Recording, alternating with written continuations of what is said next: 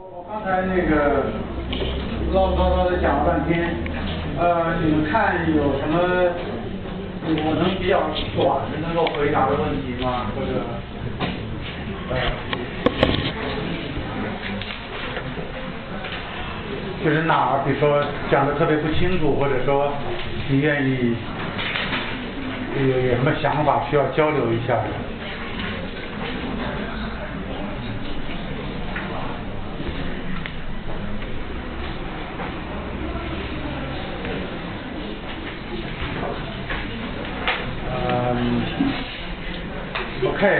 就接着就像这样往下讲。OK，啊，我刚才呢是从哲学一开始这些最早的哲学家们，呃，希腊哲学家们，我以亚里士多德为例，来呃说明呢，呃，哲学家最早要干什么。呃，然后呢，把这个历史非常简短的做了一下，然后特别强调一下呢，这个近代，因为近代呢也是我们现在常说的那个现代性、现代性对，呃，读英文的朋友都知道，就是这个 modernity，就是你说近代也行，现代也行，是吧？那么呃，modernity 呢，我们现在翻成现代性。那平常呢，我们说近代世界，这也是这个 modern world。呃，那么二十世纪呢，总体上在精神上呢，是对近代的一个逆反吧，大致我可以，或者至少是怀疑，这从大的思潮和精神层面上来说。那么下面呢，我稍微的要往哲学上再落实一点儿。啊，就是我说的哲学呢，它跟一般的思潮还不太一样。呃，实际上呢，我们呃刚才其实已经提示了，这个哲学呢，呃，一方面它有这样的一般的精神和思想的背景，但是呢，你不能把哲学体系呢都看成是呃这种一般的社会思想的一个反应，这样的说法呢就没意思了，是吧？哲学呢，它还试图解决很多具体的问题，就比如说我刚才讲到这个水为什么往上流啊，或者行星为什么会逆行啊，呃，或者说为什么会有恶呀，呃，诸如此类这样的一些问题，哲学希望能够解决这些问题。那么这些问题呢，到了十六七世纪的时候，或者或者到十七世纪的时候呢，我们知道呢，有一大批问题由近代科学呢提供了解答。比如说关于行星轨道的问题，是吧？从哥白尼、伽利略、呃开普勒，呃到这个牛顿，是吧？他们提出了一套新的天文学理论。那么我们今天呢，肯定是相信哥白尼、牛顿的理论，不会再去相信亚里士多德的天文理论。呃，逐渐的呢，关于就形成了一个叫做自然科学的这样的一个概念。以前呢，在古代的时候呢，也当然人也会分这些是自然现象，那些是社会现象。但是对于一个哲学家来说呢，既然他要提供的是世界的整体画面，那么呢，他的所讲的这些道理啊，这个这幅画面里的道理呢，无论是关于自然的还是关于人生的，它呢是联系在一起的，它是同样的道理，只不过反映在两个不同的领域。我举一个例子，比如说呢，在这个古代。呃，这种思想中，我指的不仅是希腊的，也包括中国的这样的各种各样的思想，都有一种想法呢，就是呢，静止呢是比较高贵的，运动呢是比较低级的。这样一个想法呢，我们甚至可以从我们的日常的生活来体会，是吧？总是那个和平。安居不动，这样的呢是一种高贵的。你看，君王总是显得那么安然的在那里，真正要跑腿的是吧？是大臣们，大臣底下那些小官吏更是要跑腿，我们老百姓更是要跑腿，是吧？呃，那么像这样的一个想法呢，就是静安静是一种更高贵的存在状态，这样想法呢，它就能够应用到天文学上来。那么他会设想，就像哥白尼在论证太阳是宇宙的核心的时候，他的一条重要的论据就是呢，太阳呢是一个高贵的星体，因此呢，太阳应该是不动的。你说地球不动啊？太阳为绕着地球转呢？这显然是错误的。因为哥白尼不仅是个天文学家了，他也是个形而上学家。那么，呃，天文学的道理、物理学的道理和人生的道理、社会的道理，它是一整套的道理呢，是联系在一起的。但是到了十七世纪之后呢，啊，这些思想家呢，就逐渐的呢，就开始。把自然现象跟社会现象呢就分离开来了。那么他有一整套的学说呢，他来处理关于自然的现象。这些自然的现象和我们平常的社会现象和人生现象能不能融合起来，是这些自然，我们一开始叫自然哲学家，后来叫自然科学家，是这些人呢，慢慢的不再关心。那么我们今天呢已经习惯了，一个科学家呢，他就是处理，比如说。呃，原子的问题、量子的问题啊，处理这个光速的问题，处理这个化学问题，他不必要对把这些道理一定要用到人人生啊或社会上去。也就是说呢，到十七八世纪的时候呢，自然科学呢就获得了独立，可以这么说，从哲学体系中，从形而上学中，它获得了独立的地位。这个独立地位呢，是经过了很艰苦的这个斗争才获得的。这个我也不去细说它。一开始呢，这些所谓自然科学家呢，是一个被怀疑的群体，因为呢，他们所讲的一些道理呢，好像都很狭窄，不能够运用到整个的这个世界画面上，啊，都是些局部的道理。但是到十八世纪的时候呢，他们获得了相当相当的信任，最根本的呢是他们的这种对自然的解释呢，越来越明显的是更真实的，或者说至少说更有效的，比较起亚里士多德的体系。那么呢，到了十九世纪的时候，到十九世纪的时候呢，传统的哲学就。逐渐逐渐的呢，不但不再具有统治地位，而且呢，开始呢变成了一个可疑的对象。就人们呢逐渐开始怀疑说，这些哲学家在干什么？他呢说是呢他要提供一套理论或者道理，能够解释世界上的所有的事情，但是很明显呢，他们在解释自然的时候。失败了，败给了这些新兴的自然科学家。那么，他们对于其他事情的解释或者道理是否能行得通，是不是一些真实的道理，这本身呢也受到了怀疑。因此，到十九世纪的时候呢，可以说哲学呢逐渐的呢就。处在一种危机之中，呃，我现在特别简短，因为我们不是在讲十九世纪哲学，但是我还是要特别简短的讲一下这个康德哲学对这个问题的回答。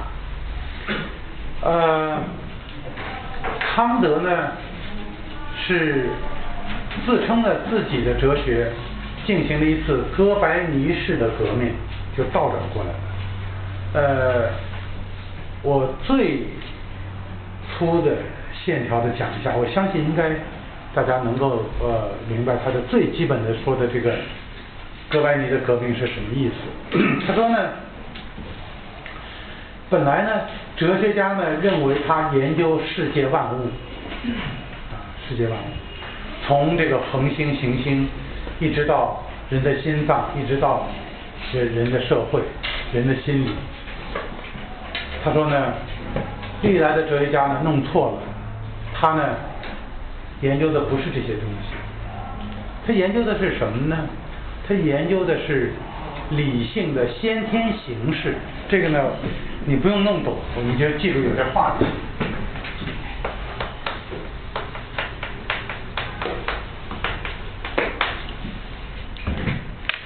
他的学说呢，呃。有点复杂，简单的说呢，他是这么说的。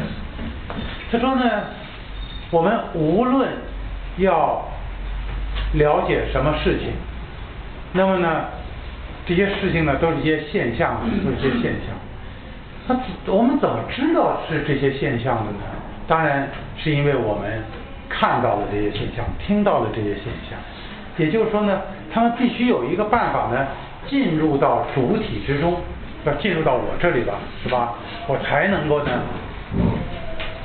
了解它，进一步的理解它。可是呢，在进入我之中的时候啊，康德说，我呢，当然说我并不太好，他会说理性存在者啊，而不是你和我，是一个标准的理性存在者。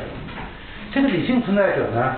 他身上啊带着一套先天形式，这是套先天形式。这个我举一两个例子呢，你就有点知道他在说什么。比如说呢，他说呢，我们每个人呢都带着一个形式呢，叫做空间形式；一个形式呢，叫做时间形式。啊，那么所有的现象呢，在我的眼里面。一定是具有空间性和时间性，但是呢，我们并不能够保证呢，这现象本身有时间性和空间性。实际上，实际上呢，康德反对这种东西，反对这个现象本身有时间性和空间性。这空间性和时间性呢，是属于我们主体方面的认知主体方面的。那么，再举一个例子，比如说因果性，原因结果。原因结果呢，也是我们任何一个理性认知认识者必然具有的一个形式。那么，不管这个世界是什么样的，现象什么样的，它只要一旦到我这儿了，进入了主体，它就一定会获得某种因果性。也就是说，对于我们来说，我们知道任何事情都是有原因有结果的，但是呢？这个原因结果呢，并不属于事物这一方面，而属于我们这一方面。他的这个所谓哥白尼革命呢，是指这个东西。就人们以前认为呢，属于事物这一方面的东西呢，其中有一部分是属于主体的，认知主体的。好了，这个大致这个学说。那么康德说呢，哲学家呢？研究的就是这些先天的或者先验的，哦，这两个词不是一个意思啊，是在两个层面上，但是我们可以不管它。哲学家们，就是研究这些先天的和鲜艳的形式。说的难听一点呢，就好像说呢，我们呢都戴着一副眼镜看这个世界。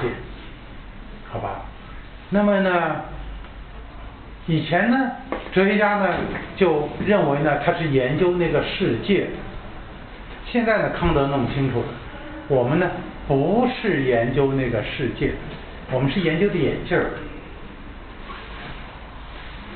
然后呢，我们研究的眼镜有什么好处呢？就是呢，这些眼镜呢是固定的，因此关于这些眼镜的真理啊。是绝对的真理，它是它是它是亘古不变的，而我们对于外部世界的了解呢，老是在不断变化的。比如说，你今天发明了一个望远镜，你看到以前没看到的星星，那么你关于这个宇宙的结构的理论肯定是要变的了。你在明天发明了射电望远镜，是吧？你这就是看到什么什么，呃，中子星了，射电源了，那你你又看到新的东西了。当然，你的理论，天文学理论要变。同样，你你的这个显微镜，你的电电子显微镜越来越发达，那你看到了分子了，你看到了原子了，你看到了什么了？当然，你的关于物质结构的理论就会不断变化。因此，自然科学是呢，在康德和很多人那里呢，叫做经验科学。这些经验科学呢，它们依赖于我们的经验的不断的增加，然后呢，我们的研究呢就不断的扩展和深入，这些理论呢不断的变化，以便呢说明这个经验世界。而哲学呢，不是这样的经验科学，哲学是个理性科学。它是研究这些先天形式，这先天形式不变，所以呢，哲学是不依赖于我们经验，不由不跟随我们经验世界的变化而变化的东西，它提供的是绝对的真理。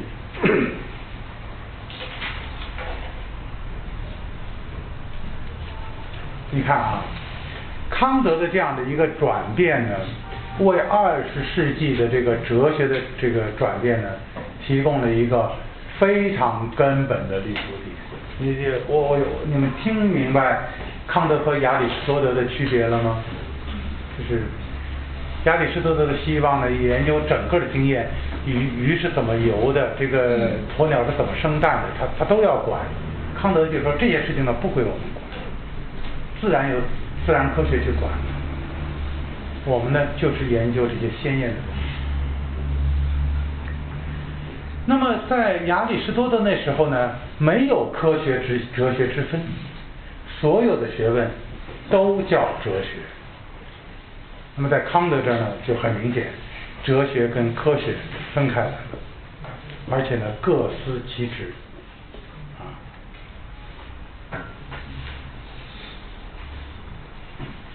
那么在康德之后有黑格尔，我也不去多讲的了。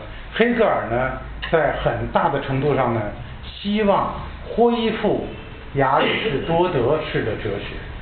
这个你们任何人对黑格尔稍微熟悉就知道，他是仍然是建立一个无所不包的世界体系。但是呢，在黑格尔，当然黑格尔当时非常非常有影响，这不用说了。但是黑格尔死后呢？结果占了上风的是康德，就我现在讲的这一方面来说，康德呢可以说比黑格尔更现代，可以说康德更现代。但无论如何吧，到了十九世纪下半叶呢，整个哲学界呢占上风的是康德的哲学，当时呢叫做新康德主义。新康德主义呢就把他的任务呢就规定为呢。它是基本是一个认识论的研究，也就是说呢，他认识的是，就是哲学的研究的呢是认识主体，是研究我们为什么这样认识，研究这眼镜的，啊，可以这么说。呃，具体的新康德主义的讨论呢，我不不想在这儿深入了，但大致的意思呢是可以这样。呃，他有他随着研究的这些深入呢，他会遇到很多问题，是吧？其中一个问题，一个问题呢，就是这个问题也相当的关键，就是呢，讲呢，作为一个判断理论，就说这个判断呢，到底是怎么一回事？呃，这个判断很简单啊，就比如说这是红的，或者这个人是男的，这个人是个儿高的，或者呢？你你可以说随便，这些全叫判断。我就指的是最简单的。这个判断有什么困难的地方呢？困难的在这儿，就首先呢，我说这朵玫瑰花是红的，那么呢，它显然呢是一个心理活动，是吧？我看见了玫瑰花，这是一个视觉看见了，然后呢，这视觉。投到我脑子里了，我脑子里想了一些事儿，最后呢，我得出了一个结论：这个玫瑰花呢是红的。但是呢，一个心理活动呢，我们不能说它是对的或者错的，我们只能说呢，它存在或不存在，懂我意思吗？就说，我就是看见了，我心里就这么活动了，你不能说。但是呢，玫瑰花是红的还是绿的还是蓝的呢？这话呢是有对有错的，是吧？如果说这朵这朵玫瑰花呢是红的，那他说对了；如果他说这朵玫瑰花是蓝的，他就说错了。就是呢，这个对和错是从哪来？这问题太基本、太简单了，但是呢，但是呢，呃，也不是特别容易解决似的。这个问题呢，到十九世纪末呢。这个问题和这类问题呢，就卡住了这样的一些哲学思辨。呃，当然了，我要是说这个问题，你们会觉得有点太古怪了，怎么会有那么多哲学家去关心这个问题？那么呢，它背后还牵扯到很多很多其他的问题。我呢，还举一个例子。到了十九世纪末的时候呢，当时我们已经说自然科学已经是非常发达了，实际上呢。你已经知道，差不多呢，量子学说和相对论马上就要问世了，是吧？他们是在大概在一九零零年、一九零五年先后问世的，是吧？普朗克、这个呃爱因斯坦这些人都已经进入了他们的工作状态或全盛状态了。那么这些研究呢，大量的使用数学，这个我们也都知道，呃，具体使用什么数学我也不懂，你们也不一定懂，不不观察。数学呢非常好用，啊非常好用，这个呢大家没有问题。你凡是要研究相对论、研究量子力学，你就得先学数学，是吧？我们每一个考物理系的人都知道。而且那些数学本身呢变得非常复杂，而且变得有点奇怪。举一个例子，欧几里得几何，他说呢世界是三维的，是吧？长宽高三维，这我们都都知道。但是呢。到十九世纪呢，发展出了一些新的几何学，比较著名的黎曼几何，也就我们现在所说的多维几何，是吧？这些几何学的内容我们都不去管它。这些几何呢，和这些数学呢，它起作用，它好用。比如说，爱因斯坦在发展了这个相对论之后呢，碰到了一些困难。碰到困难之后呢，其中就是数学的困难。然后呢，他就去问他的一些，他本人数学不错，但是呢不够，他就问一些数学的朋友。那么这些学数学的朋友呢说啊，你要发展你这个理论呢，去找罗巴切夫斯基，去做这个非欧几何的，他们能解决你这些问题。可能后来呢，爱因斯坦就去找这些非欧几何的这些数学家，结果通过他们的共同努力呢，就把这个。相对论的这个数学问题也解决了。现在呢，反过来的问题是呢，数学解决问题，但是呢，它是不是真的？它是不是真的？因为呢，你能想象呢，我们讲世界是三维的，听上去呢像是真的，是吧？好像世界是三维，长宽高三维啊，立体的。但你说世界是？四维的，或者是十一维的，它是什么意思？我们不是特别清楚。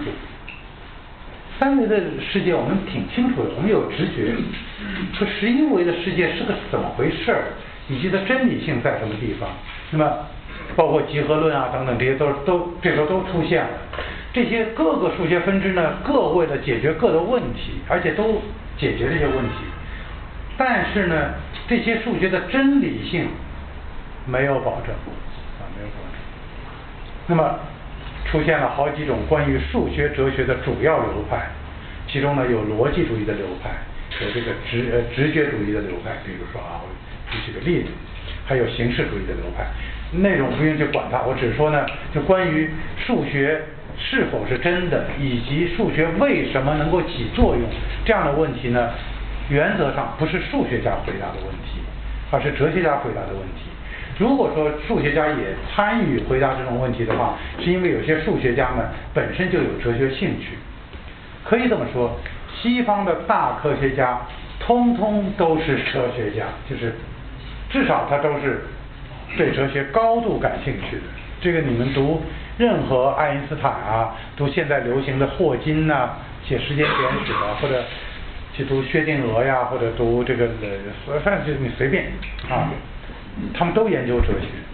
就他们呢，除了解决技术性上的问题之外呢，他们都希望能够回答这些根本的问题，就数学是什么，数学是不是真的，数学为什么能起作用？这东西对一个西方的科学家来说，都大科学家知道，都特别感兴趣。这跟中国的科学家呢，的确是有相当相当的不同。我不是说中国这家，比像杨振宁什么的，可能也有一点哲学兴趣，但是的确。的确不太一样，我不去细讲。那么到这个世纪之交的时候呢，我刚才上一节的时候呢，我主要讲的思潮和精神状态。我今这这半节呢，我想讲的就是说，有很多理论上的问题呢，到了二十世纪之交的时候卡在那儿了。我再举最后一个例子，我就不烦你们了，就是。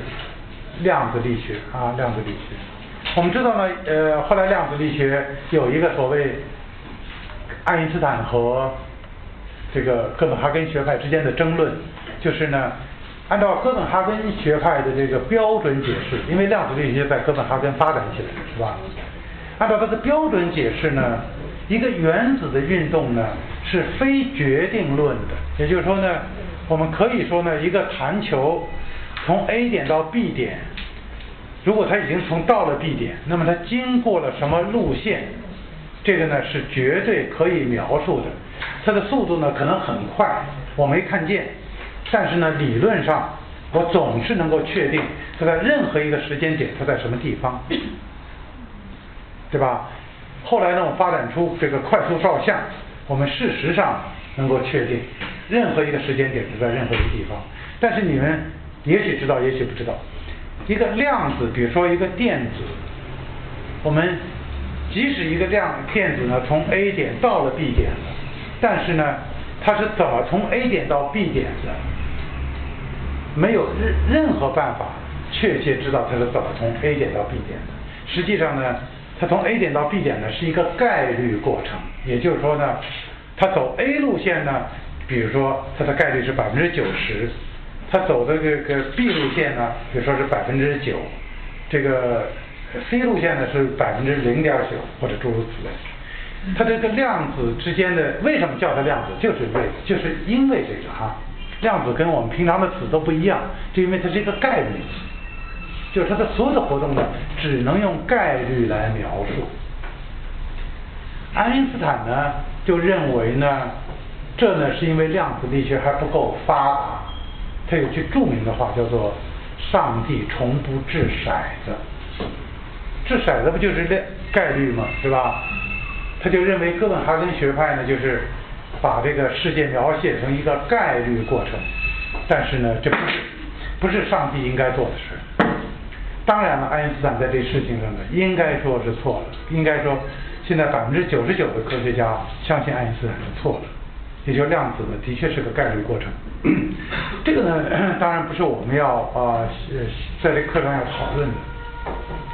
我只想说呢，问题呢是量子力学呢提出了一个和我们以前对世界的理解那么那么不同的理解模式。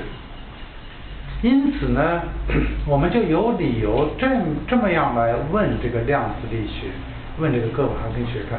就说你这个理论呢，在某种意义上有效，但是呢，它是不是真的？爱因斯坦就问的是这个问题。它是有效性的，就不用说了。现在我们有原子反应堆，有原子弹，有氢弹，是吧？它的一切计算都是对的，而且要比以前的各种各样的科学理论，它的预测能力高得多。可以说它高到了几乎从不出错。预测，但是呢，我们仍然觉得呢，它是不是真的呢，是一个问题啊。换句话说，也许你你你会说，既然如此，它就是真的，它就是真的。如果它这么有效，它一定是真的。好，那么呢，有可能呢，在这时候呢，真这个词儿，也就是说我们关于真理的概念本身呢，已经有所转变，有可能啊。那么呢，我只是想给给出一个大致的，就像我刚才努力想给出一个二十世纪开始时候的欧洲的精神氛围一样。我现在呢，当然后一部分比较困难了，但是我还是想努力呢，给出一个二十世纪开始的时候这种。各种科学、各种学科和各种智性工作和努力所处的这样的一个状态。那么呢，现在来讲这个啊，这些哲学家呢是怎么来回应这样的一种精神状态和这样的一种智性状态、智力状态的？二十世纪哲学呢，大致上呢可以分成三个。学派啊，学不能叫学派，三个大的走向吧，也不是流派走向。一个走向呢，我们今天呢会把它叫做分析哲学啊，分析哲学。分析哲学的内容或者为什么叫做分析哲学呢？我先不讲，我先说说它的一些主要代表人物。它的主要代表人物呢，一般认为呢，他的创始就是他的鼻祖呢，叫一个叫做弗雷格的数学家，一个叫弗雷格的数学。然后呢，接下去呢，这弗雷格是个德国人，在耶拿工作，耶拿大学的数学教授。然后呢，呃，他的这一支研究呢，就传到了英国，后来英国呢，成为分析哲学的一个啊，可以说。呃，大本营吧。那么代表人物呢有罗素和摩尔。然后呢，这个分析哲学的这个重心呢就转移到维也纳，奥地利维也纳。在三十年代的时候呢，有一个叫做维也纳小组的，或者叫维也纳学派的，其中的重要人物呢有，我就说两个吧。有一个叫史里克，一个叫卡纳普，他们都是维也纳大学的教授。然后呢，呃，到三十年代的时候呢，你们也就记记得呢，正是希特勒崛起的时候，是吧？那么希特勒崛起的一个重要目标呢，就是合并奥地利，这个你们还记得是吧？德国就把奥地利给吞并了。吞并了之后呢，或者在吞并之前、吞并之后这么一段时间呢，对这些科学家、哲学家非常不利。何况呢，其中有很多犹太人。那么这些人呢，开始逃亡。逃亡呢，一部分呢要逃到世界各地。但是呢，比较重要的，跟我们特别有关的呢，就是其中有很多人呢逃到了美国。因此呢，就把这个。分析哲学呢，就带到了美国。到了战后，就是五十年代，逐渐呢，美国成为分析哲学的大本营。其中的代表人物呢，有奎因或者快快音，这个翻译不太一样，就叫做你就说快音吧。那么此后呢，有这个戴戴维森、克里普克这些。六七十年代比较活跃的分析哲学家，这是分析哲学我没讲的内容呢啊。那么这个这大概是这么流转的。第二个大的方向呢，是我们可能把它叫做现象学、存在主义、解释学。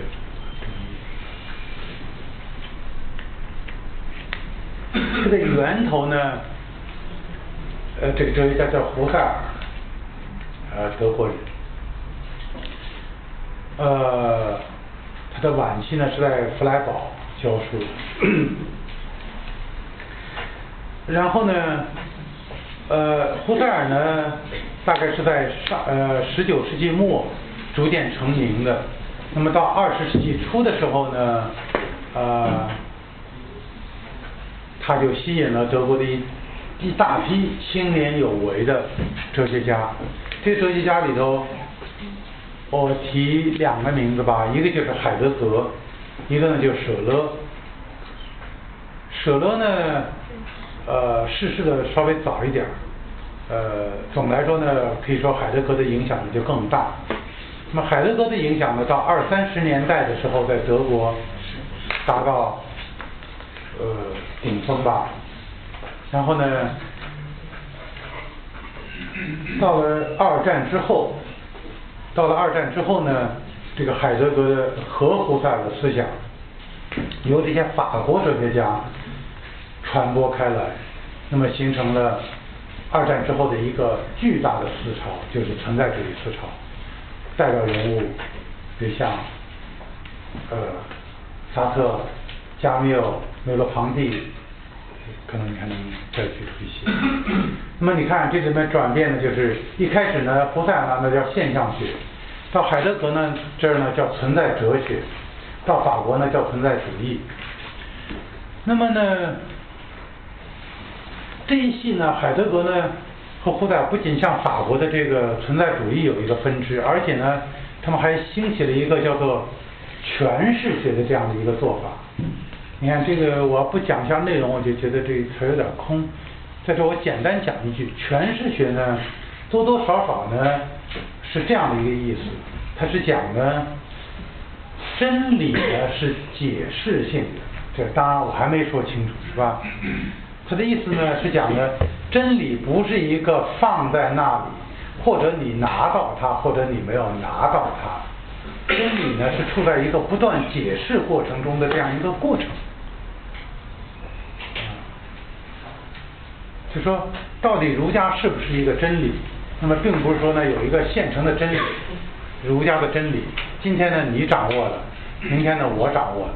而是呢，它随着这个历史的不断的解释呢，这个真理是在不断的更新之中。这是可能是我要是用两三句话来讲诠释学，我可能也就能只能讲成这样的。那么这个诠释学的传统呢，在德国呢，我也只举一个人，就是那个加达默尔，是吧？是全世界大师，前前一两年刚刚去世吧，这个活了一百。零二岁是吧？这个呢是一个呃现象学存在主义诠释学的传统。那么呢，然后呢，这个诠释学和这个存在主义以及其他的一些流派呢，就在法国形成了一批，我不知道叫做什么的，叫做解构主义吧，我们把它叫做。这些人呢，你们也熟悉，这像德里达呀、福柯呀这样的一些哲学家。那么我们可能很难把他们归在诠释学或者存在主义或者什么里面，但是呢，他们基本上是由这个线路分出来的，是由这个胡塞尔、海德格尔这一线。那么欧洲的这个第三大我走向呢？就是可以说叫做社会批判理论。啊，社会批判理论。这批判理论呢，我呃，我也是先念两三个人的名字。你比如像这个呃，叫做弗洛姆，或者叫做哈贝马斯、霍尔海姆、呃阿多诺，呃。这些人，那么他们的思想资源呢？他们思想资源呢，大概是这么几个资源。一个呢是马克思主义，他们呢也被叫做新马克思主义或者叫做西方马克思主义。呃，在我们哲学界呢叫西马西马的，就是这批人。一个思想资源呢是这个存在主义，或者说海德格的现象学吧，这样的一套思想。还有一套呃一个重要的思想资源呢，就是弗洛伊德，啊，弗洛伊德的心理分析。当然，我也只列举了主要的。那么呢，呃，这个社会批判理论呢，本来呢，他们的大本营是在法兰克福，所以这些人呢也被叫做法兰克福学派。后来呢，法兰克福学派呢也是以犹太人为主的这样的一个。就是有很多犹太籍的思想家，那么因此呢，无论他们的血统还是他的理论呢，都是为这个希特勒所最深恶痛绝的。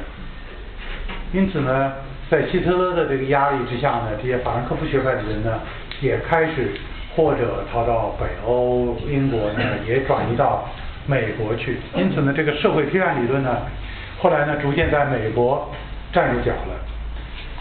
呃，这个社会批判理论呢，和法国的解构主义呢，是有一种呃很接近的，就是对对现代资本主义都取极端批判态度。你知道美国这个地方呢，是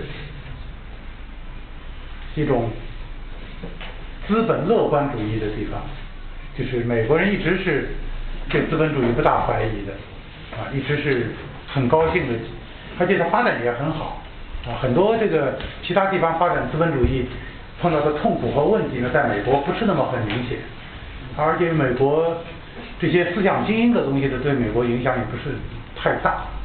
但是呢，到了这个八九十年代之后，这些社会批判理论和这个解构主义呢，终于在美国呢站住脚了，站住脚。那么到现在的情况呢是，但是呢，他们基本不在哲学系啊，基本不在哲学系，基本呢是在文学系。啊，所以呢，这个这部分研究呢，在在美国或者是现在在这英语里头，你们可能知道，叫做文化研究，叫 culture studies，叫做文化研究。这个文化研究呢，几乎呢已经变成一个专名了，专门指这种批判理论。呃，由基本上是由左派控制的，啊，基本上都是由左翼思想家控制的。那么，呃，美国现在大学中的文科呢，呃，可以说是大部分左倾，啊，相当左倾。你要是可以说你要是个右派观点，如果你要碰巧是个右派观点呢，你到美国大学里面呢，最好少说话，真的是这样，是这个基本上是清一水的这个呃左派观点。这是欧洲的三大走向吧，当然它的复杂要要比我说的复杂多了，你可以想象。那么，其中呢还有一支，不是其中，就此外还有一支，就是呢实用主义。这个实用主义呢，我就简单的也先举几个人名儿。它的创始人呢叫做皮尔士，这是一个现在被认为很深刻的思想家，但是呢生前呢。呃，基本上默默无名，而且呃可以说不受人关注吧。那么他是十九世纪末的一个呃思想家。他呢虽然不受一般人的关注，但是呢受到两位思想家的关注。这两位思想家就是实用主义的大师，一个呢是威廉詹姆士，心理学家，美国心理学家；另外一个呢是呃江杜威。啊这个实用主义呢是美国的本土哲学，盛行于二十世纪的上半叶。我说到美国的本土哲学的时候呢，我有这样的一层意思，就是在十九世纪下半叶乃至二十世纪初的时候呢，美国呢基本上是被欧洲人认为是一个没有文化的地方，就是没有高等文化的地方。这高等文化当然包括。这个哲学，包括歌剧、芭蕾舞啊，或者绘画，或者这些东西，就是啊，这个因此呢，这个美国的思想就是对于在美国、欧洲之间的，这个思想是单向交流，就不能交流，是单向流动。就是美国人呢会去请欧洲的芭蕾舞团啊。欧洲的歌剧院啊，欧洲的这些歌唱家或者画家去办画展呀，或者请欧洲的教授去讲课呀等等，但是没有没有倒过来啊，没没有说这个欧洲的呃美国的东西跑到欧洲来那个没有没有没有市场的这种情况呢，有有一点点像我们现在跟欧美的那个关系差不多，就是这个呃基本上是单向的流动，就是我们在学习西方的东啊，西方的西。西方人呢，可能对你稍微有点感兴趣，只能这么说，就是他，他这个就是对你的，特别对你的古代的东西啊，或什么啊，这这个或者民族的东西，他对你民族的东西可能比较感兴趣，就是他没有把你当做这个具有世界意义的东西。你的东西呢，是因为你有你是中国的啊，中国的服装啊，中国的什么玩意儿，他觉得哎放在我们的博物馆里啊，或放在一个展览里有一个中国的一个角，哎，蛮有意思的，是吧？但是。还没有说在影响西方人的整个的这样一个，那么美国跟欧洲呢也是这样的一个处境，但是呢，进一步的研究发现呢，其实呢，美国呢当时的很多东西呢已经被欧洲最有眼光的人呢，其实是已经啊被这个吸收掉啊。我刚才讲分析哲学说我好像落了一个人是吧？我把维特根斯坦落了，这实在是因为太熟了，就是。呃，但维特坦稍微有点独特，我们会讲，他会讲的比较多。那么我举的呢，就比如像这个，现在我们说的像这个尼采，像海德格，像维特根斯坦这些人呢，我们现在都有证据表明，就是说，因为这些人成为伟人之后，你也知道，你要成了伟人，你要是准备成为伟人，你也要注意一点，字条啊什么的啊，该烧的烧，是吧？就是你一旦成了伟人，他就是。你的日记啊，你的字条啊，你的什么他都研究了，是吧？你你读过书，书的书边上批的这个字儿，他都研究了。那么呢，就知道呢，他们都是受到实用主义的相当的影响，受到皮尔斯和詹姆士啊、杜威的相当的影响。呃，二十世纪的这个呃这个哲学地图呢，我大概就是画成这个样子。一共呢，我介绍了四个大的方向。分析哲学、现象学、批判理论、实用主义，大概是这么一个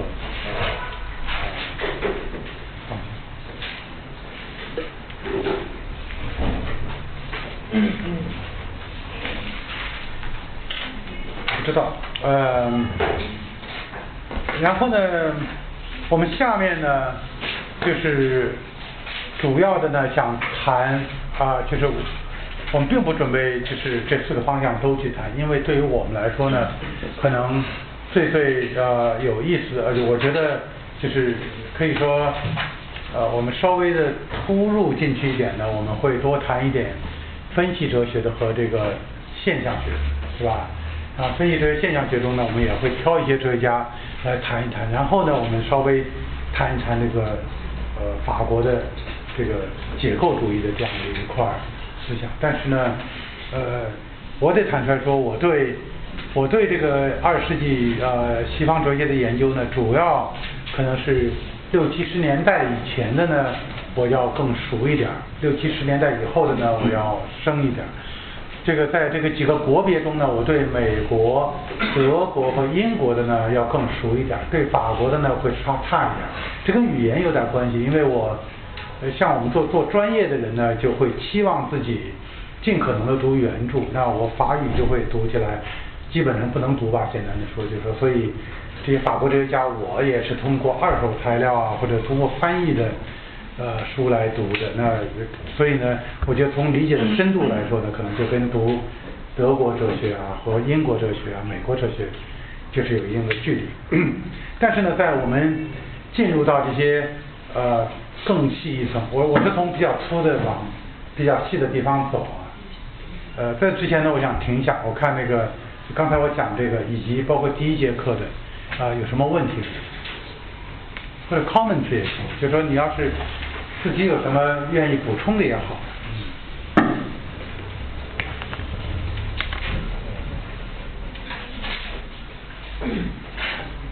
嗯。就刚才陈老师讲的那个数学值的华语呢？就他们研究的结论有这样的一种倾向。OK，挺好的。那个这儿呢，我就其实我你这几乎给了我一个机会，把下面的这个要讲的东西就开始讲起来。但是我会开一个头之后停下来看对不对啊？就是这么讲对不对？呃，在当时呢，呃。在十九世纪末的时候呢，大概有三二世纪初的时候呢，大概有三种主要的数学哲学。呃，我刚才呢把名字说了一下，一个呢就是逻辑主义的，这个我们要讲。这个逻辑主义是什么意思呢？就是呢，他认为数学的基础在逻辑啊，在逻辑学里吧，应该这么说。也就是说呢，一切数学推导，一切数学啊，都可以还原为逻辑。根据一些基本的这个逻辑定律，像矛盾律啊、排中律啊、同一律，我们就能够推导出所有的数学来。比如说加法交换律，或者说求导的方法，或者诸如此类，都能够从这几条逻辑定律，通过不断的排列组合，可以做出整个的数学。那么集合论呢，是这个。方向的一个重大的努力。呃，我不知道在这个路上我还要走，我还要介绍多少，因为可能再往下讲就稍微专门一点，呃，我们先停在这儿。那么另外的一个呃学派呢，叫做形式主义，啊，逻辑主义的一个重要代表。因为为什么我要讲逻辑主义呢？因为这这几个哲学家跟我们特别有关系。罗呃弗雷格。呃，弗雷格、罗素、怀特海、罗呃早期的维特根斯坦都是逻辑主义的啊。这个你也能想象，它天然的和哲学的关系特别近，这个流派。那么第二个流派呢，就是形式主义，它的代表人物呢是希尔伯特。希尔伯特呢，大概是这个意思。这个所谓叫形式主义呢，他认为呢，数学呢。就是一套形式符号，它呢没有意义，数学符号没有意义，因此呢，它就是一个符号演算的规则问题。所以呢，他希望最后呢能够，当然他是承认这个现在的数学符号不是纯粹的符号，他承认，他呢希望呢最后能够把数学建设成为一个纯符号系统。什么意思呢？其呃，其中一个我觉得非数学家也能明白的意思呢是这样，就一个符号呢，我们现在说二比一大是吧？我们都知道二比一大。希尔伯特说呢，这无所谓，这完全看你怎么定义。你可以定义一比二大，没关系。你只要一旦定义了一比二大之后呢，它就会出来一套新的演算规则。它就出了一个新的演算系统。那么最突出的例子呢，就是所谓非欧几何。他说，空间是三维的，还是四维的、五维的，无所谓。我们跟内容一点关系都没关系，就是定义。你把定义空间定义为三维的，fine，你现在就开始做欧几子的几何。现在你把空间定义为四维的，你就开始做一个四维的几何。定义为五维的，你就做一个五维的结合。你定义三个呃三角形的三个内角合为一百八十度，好的，你就开始做这个一百八十度的结合。你把定义为小于一百八十度的，你就做一套新的结合。就是呢，数学呢就是由一些形式系统，由良好的定义和推演规则来做，跟这个内容没有关系。这是形式主义的这一套。那么呢，呃，还有一个呢，叫做直觉主义。这个直觉主义呢，在啊发展的稍微稍微晚一点，特别它的主要的人物呢，一个叫做布劳威尔的这样的一个数学家。啊，布劳威尔的这这个直觉主义呢，它的最根本之处呢，可以说呢，它跟形式主义有点对应。他认为呢，数学是有真理性的。形式主义就认为数学本身它没有真理性，这就是一个。可以说这个游戏是一个你怎么定义一个工具的问题。那布劳威尔，就说呢，一个数学概念，比如说实数或者什么无理数，它如果要有意义呢，就必须呢是我们在我们的那个理性中或者在我们的其他方面的理解中呢，是能够对他说 yes or no 的，我们可以肯定。有无理数，有虚数，有什么东西？这个东西在我们的直觉中是有基础的。而且呢，必须能够找到有直觉基础的这些数学概念，才是有效的数学概念。其他的数学概念都是不能够使用的。因此呢，这个直觉主义呢，基本上把数学的基本概念的范围画得非常之小。你看这点也跟这个也跟呃这个形式主义相反。对形式主义者来说，就它的概念是无穷多的，就说你随便，你你只要定义一个，你你你就有了一套一套东西。那么这是大概当时的主要观点呢，就我就一般数学史呢会告诉我们说，大概主要的这种三种数学哲学。呃，也许你会问我，现在一般的数学家是怎么认为的，是吧？我不知道，嗯，呃，可以说吧，这三种数学哲学呢，没有一种到这个二十世纪中期之后呢，被广大的数学家所接受。可以说啊，没有一种啊，二世纪下半叶的数学家呢，基本上不再考虑数学哲学的问题，就是这基本上没有人在考虑这个问题了，或者至少。呃，呃，对，就是这样。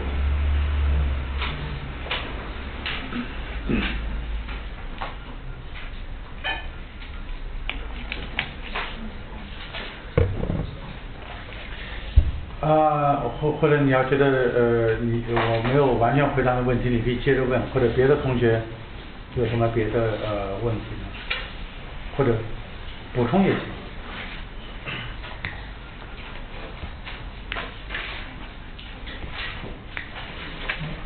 嗯，我们现在有一个，您能不能稍微再解释一下？就是您说那个，呃，海德格他说哲学就是就是研究这些先天的或者鲜艳的形式，至于这个先天的或者鲜艳的，能不能稍微展开解释一下？OK，嗯，嗯，这个呃，首先呢，像先天和鲜艳这样的词儿呢，都是我们用来这个翻译西方词的，是吧？就是先天呢，用来翻译呢是 a p r i o r i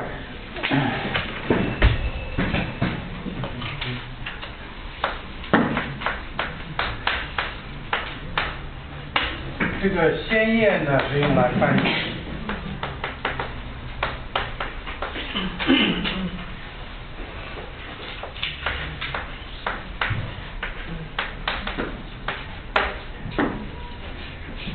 我们用这个这两个中文词了呢，译这个两个西方的词。先天的意思呢，我们汉语里头比较好懂，是吧？就说，呃，我这人先天就有点瘸，或者说是是吧？这是我先天的，不是后天摔的呀，或者诸如此类的，生出来就这样，大概是这样的意思。但是在哲学里面这样用的时候呢，意思呢跟我们平常用的呢不是完全的一样，所以呢总是会引起好多好多的这个。呃呃困难混乱吧，大概是这样。那么对于这个康德来说呢，他的这个发明呢，并不主要在先天啊。康德的发明主要不是在先天，因为这个先天呢是一个比较普通的，大家都还多多少少有点理解的概念。康德提出来的最重要的呢，是在这个先验。当然，这个关于是不是应该翻译成鲜艳，中国学者也有好多争论。那么，但是比较流行的翻译还是鲜艳，你你能看到比较多。那么呢，我刚才讲呢，呃，那么对于康德来说，呃，外部的世界呢是一个现象世界。然后呢，我们要认识这个现象世界呢，有一个主体，这个主体呢有一个。可以说有个眼镜吧，或者有一套形式。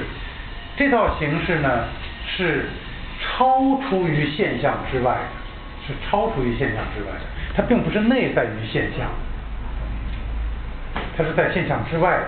因此呢，它叫做 tan tan ta。为什么我用超出我而暂时不用鲜艳的？这就牵扯到一个翻译上的问题。这个。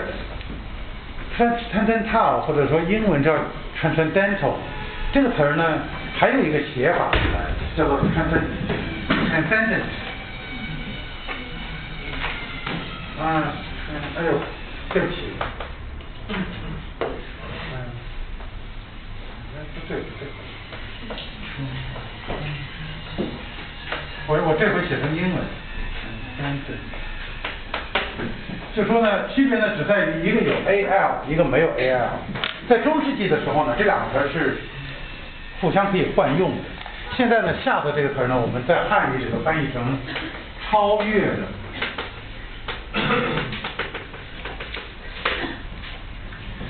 超越这个词儿，你们有时候在报纸上也能见到，说中国人缺乏超越性啊，什么什么的，听说过吗？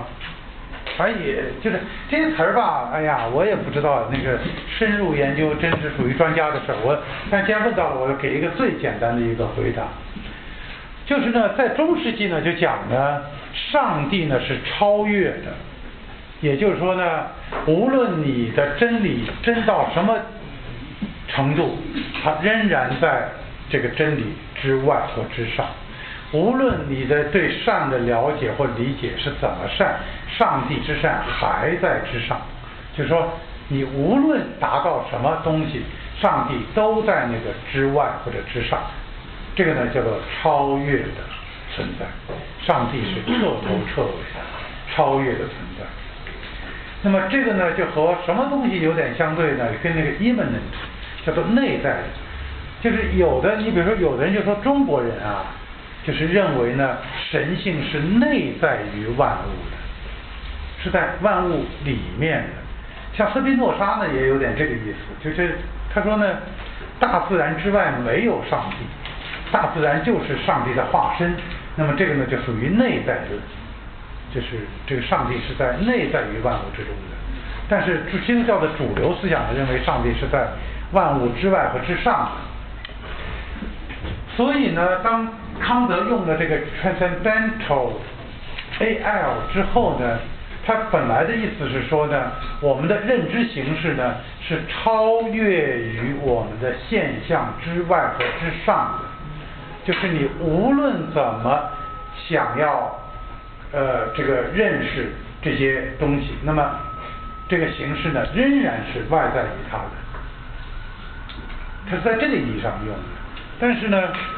同时呢，它又跟经验啊这些词儿混在一起，然后呢，我们中国人就把它翻译成超验。其实，其实呢，或者鲜艳的那个，其实呢，这个，其实这个字上呢，本身倒没有“验”这个词儿，啊，没有中文“验”。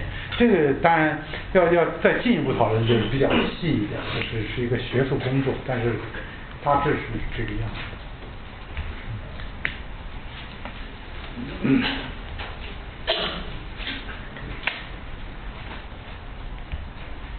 嗯我的时间呢不够再讲一个特别完整的呃话题了，但是呢，我还是因为我们整个只有这么一些课嘛，我还是抓这个时间呢，我开一个头，开一个头呢，我就讲到十九世纪末的时候呢，就是关于这个真理到底是啊，它跟这个心理活动的这个关系到底是什么？我刚才呢，在我呃。初步呢，我我给了一个解呃，给了这个样一个问题。这个问题呢，就是说判断到底是一个心理过程还是一个什么东西。如果是一个心理过程呢，似乎呢我们就谈不上呃一个这个判断是正确的，那个判断是错误的，是吧？实际上呢，你们呃如果要是宽一点想，这这个跳开一点想呢。心理这个，我们一旦引进心理，其实呢，就差不多是在否定对和错。我我举个例子啊，你比如说一个人杀人了，是吧？如果呢，最后呢，我们能够证明他是一个神经病或者精神病，就是说用最后我们要把这个案子用精神心理学来确定这个案子，那么呢，等于就已经给他免罪了，懂懂我意思吗？本来呢是有一个他的对和错，他的有罪和无罪，但是如果呢，我们一旦能够用心理学来处理这个问题，它呢就成了一个无所谓对和错和无所谓有罪无罪的这样一个人啊。那，我我我我这没有讲清楚，我只是把这个问题扔在这，就是说心理学本身就有，它就是这样的一一一种东西。那么到了十九世纪末呢，这个呃新康德主义呢，我刚才说了，康德呢，哥白尼转变之后呢，他不研究这世界了，他研究认识主体，研究认识主体之后呢，他就特别的提倡这个，就特别钻研这个认识论。认识论，认识论呢，康德就说了，比如说我们空间是我们的先天形式，时间是我们的先天形式，或者因果是我们的先验形式。那么好了，那么大家呢，就新康德主义呢就开始研究这东西了，就说到底我们怎么有空间感的？我们到底怎么有时间感的？我们到底怎么就有了因果感，或者我们有了因果这个范畴？是吧？这就这就具体去研究了。那么越研究越研究呢，你就会发现呢，这个研究呢，就像是一门心理学。你你你可以想象，但我没办法讲这个具体的细节，对吧？你去研究我们的主体，怎么会有空间感的？那你不就是做在实验啊，或者你观察或者什么？慢慢的呢，就好像是在。做心理学，就是康德学派呢，后来越发展越发展呢，就越变得像心理学或者依赖于心理学。那么呢，这个时候到十九世纪末的时候呢，就出了一种反动，就对于这样的一种趋向，出了一种反动。这种反动是什么呢？就是呢一种我们有一个词儿叫做反心理主义，哲学中的反心理主义。这个反心理主义呢，到我们后世回过头来看，那么它的最重要的代表人物呢，就是我刚才所说的弗雷格。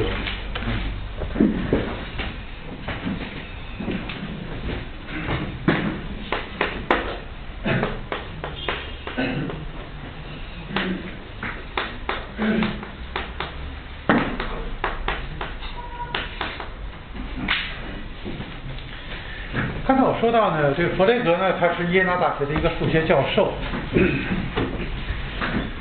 然后呢，呃，在那个时代呢，数学的基本问题呢，可以说吸引了基本上所有的思想家。这个思想家呢，特别是指数学家和哲学家。那个时候呢，到十九世纪末的时候呢，呃，科学跟哲学呢。基本上已经分开了。我我关于这点呢，我做一个小注。呃，我我说了，在希腊呢，没有科学这个词儿，啊，也没有自然科学这样的一个门类。总体上来说呢，在希腊呢，科学哲学就是一回事儿，就是就是凡是学问，就都都都叫哲学。希腊呃，philosophia 这个词这个话就是包括所有学问。那么到近代以来呢，好像开始有点分了，对吧？哲学跟科学有点分了，但是呢，你们肯定注意到呢，就是早期的重要的哲学家呢，差不多都是极为重要的哲科学家，是吧？你比像笛卡尔解析几何的创始人，是吧？当然，他也是一种宇宙论的主要的论证者，也是牛顿力学的一个主要奠基者。你比像拉姆尼兹微积分的发明人，是吧？现在，当然他跟牛顿到底。现在我们知道，他跟牛顿都是互相独立的发明了微积分的，但是呢，莱布尼兹的微积分更好。我们现在使用的微积分的符号系统呢，不是牛顿的，而是莱莱布尼兹的。像斯斯宾诺莎是光学，是吧？是研究光学的。那么帕斯卡是生物学家，呃。呃，你你就 name it，就是说这些所有的这些所谓哲学家呢，都是科学家，都是在科学史上做出重大贡献的。你要没有解析几何啊，这个这个微积分你就谈不到近代科学发展。那康德呢，几乎是最后一个，既是重要的哲学家，也是一个相对重要的科学家啊。他呢，他的科学呢，已经不是太实证了。他的主要是他是关于这个宇宙进化论的首位创提倡者，关于就是星云假说的首位提倡者。在康德之后呢，这个科学呢可以说变得越来越专门啊。那么没有什么哲学家，或者说很少啊，我别说没有，是坚持科学家的。但是呢，那个时候呢，科哲学家呢基本上都有还有相当良好的科学的素养，特别是数学。在这个二十世纪、十九世纪相交的时候呢，数学家跟哲学家呢还是不是太容易分得清楚啊？也就是很多哲学家都是顶尖的数学家，或者数学家呢仍然是有高度哲学思辨的。所以呢，当时这个是这个数学基础问题啊，是由哲学家跟数学家，今天我们叫它把它分开了，叫哲学家和数学家，他在共同研究。那么其中一个主流呢？就是我刚才讲的逻辑主义，逻辑主义的意思呢，我已经讲过了，我不再重复。那么它的代表人物呢，就是弗雷克，今天开始这个重要的代表人物。他呢，考虑呢，把这个整个数学规划为逻辑，就是还原为逻辑。他的工作呢，在生前呢，没有引起特别大的关注，特别在他的青青壮年时代吧。呃，挺挺悲惨的。他的书呢出版呢卖不了几本，是这个出版商呢就亏了。等到他下一本他的这个算术几何是算术几何吧？呃不，算术基础，算术基础呃在出版的时候呢，出版商说呢上下卷我分上下卷出，我只出上卷。要是卖的好呢，下卷我也给你出；卖的不好呢，就算了。结果呢，仍然是出版上的一个失败，所以呢，下卷也没卖，是吧？一直到他晚年，呃，自己出了点钱，好像好歹把这上下卷都出了。但是他的工作呢，由这个也不怎么样呢，就被罗素知道了。这个罗素呢，也是个逻辑主义者，也是在做一项工作，而且他跟怀特海呢，已经做了相当相当的 advance，已经做了很多工作。这时候他读到弗雷德的时候呢，他才发现呢，他和怀特海所做的很大一部分工作，已经由这个默默无闻的弗雷德做过了，而且做的比他们还漂亮。所以呢，罗素就给弗雷德写信，承认弗雷德的功绩，并且呢，呃，要向他讨教。这时候弗雷格已经到他的晚年了，而罗素呢，正是年轻力壮的时候，而且。可以说罗素出身名门，英国又是当时世界文化的一个很中心的地方，罗素又是一个挺 popular 的作家，名声很大的。那么就在这时候呢，罗素发现了弗雷格整个体系或者他们共同的工作体系中的一个重要的缺陷，这个缺陷呢后来被命名为命名作罗素悖论。我不讲罗素悖论的内容了，它是一个关于类的定义的悖论，就你怎么定义类啊？我不能再讲了，这个讲的就比较比较绕了。总而言之吧，他发现了一个根本的缺陷，他就写信呢给这个弗雷格，弗雷格呢一看这信呢，觉得罗素挺说在点子上的，他居然呢做了一辈子的工作呢，没发现这一点。他呢，当然了，他作为一个科学家，作为一个数学家，作为一个哲学家，他当然希望能解决这个罗素悖论。他呢就写的，就使劲工作，使劲工作，最后呢，他想出了一个解决办法，寄给罗素。但是呢，英国的这帮数学家和哲学家呢，很快证明他的这个回答呢是不能成立的，就是不能接受，他没有解决罗素悖论。所以弗雷格呢，可以他他在一封信中是这么说的，他说呢，我呢就像这样的一个工人，我建了一座大厦，等这大厦已经封顶的时候，发现呢，它的基础呢是建立在沙子上的。我一生的工作就是含辛茹苦，作为一个不被世人承认的，但做了一项伟大工作的这样的一个这么一个项目。这这么一个 project，最后呢，眼看到了晚年，已经没有能精力再去翻工的时候，发现呢，整个是一个要垮掉的东西。所以弗雷格的晚年呢，就更加的悲惨。他的这个呃，他的一生都非常不幸，这个弗雷格。那我就我因为时间关系，我就不讲他这个这个人了。他他是一个挺倒霉蛋的这么一个人。但是呢，虽然他的这个项这个这个可以说整个这个计划呢是失败的啊，我们认为是失败。但是呢，他为这个计划所做的前期的准备工作，却被后世接受下来呢，认为是。人类思想史上最伟大的一项工程，这什么东西呢？就是现代逻辑。你可以这么说，就是当事人的说法呢，就是叫做世界上只有两个伟大的逻辑学家，一个是亚里士多德，一个是弗雷格，就把他的地位抬到这么高。那么，如果你去打开任何一本的现代逻辑史，随便打开任何一本，可能他那个弗雷格的索引比任何人都多。就他占的篇幅是最多的，那么他呢发明了一整套的这个，可以说为现代逻辑奠定了基础。那这个逻辑呢是跟亚里士多德的古典逻辑是非常不一样的。你们得注意呢，逻辑学呢是可以说在这个整个的西方历史中呢进步最慢最慢的。到十九世纪末的时候呢，亚里士多德的几乎所有学说都已经被新的学说取代了。但是呢，在逻辑学领域，仍然在使用原则上使用的还是亚里士多德逻辑学。这种面貌呢，直到弗雷克之后才改观。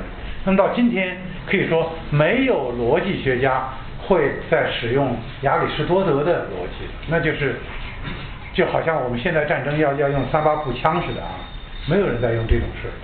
那么这个功绩呢，是由啊弗雷格做出来的。不过呢，就是这是我介绍了一下弗雷格的大致的这个状况，他的这个哲学以及他对于心理主义的反对，我呢放在下一次课再讲，明天好吧？那么我们就大概。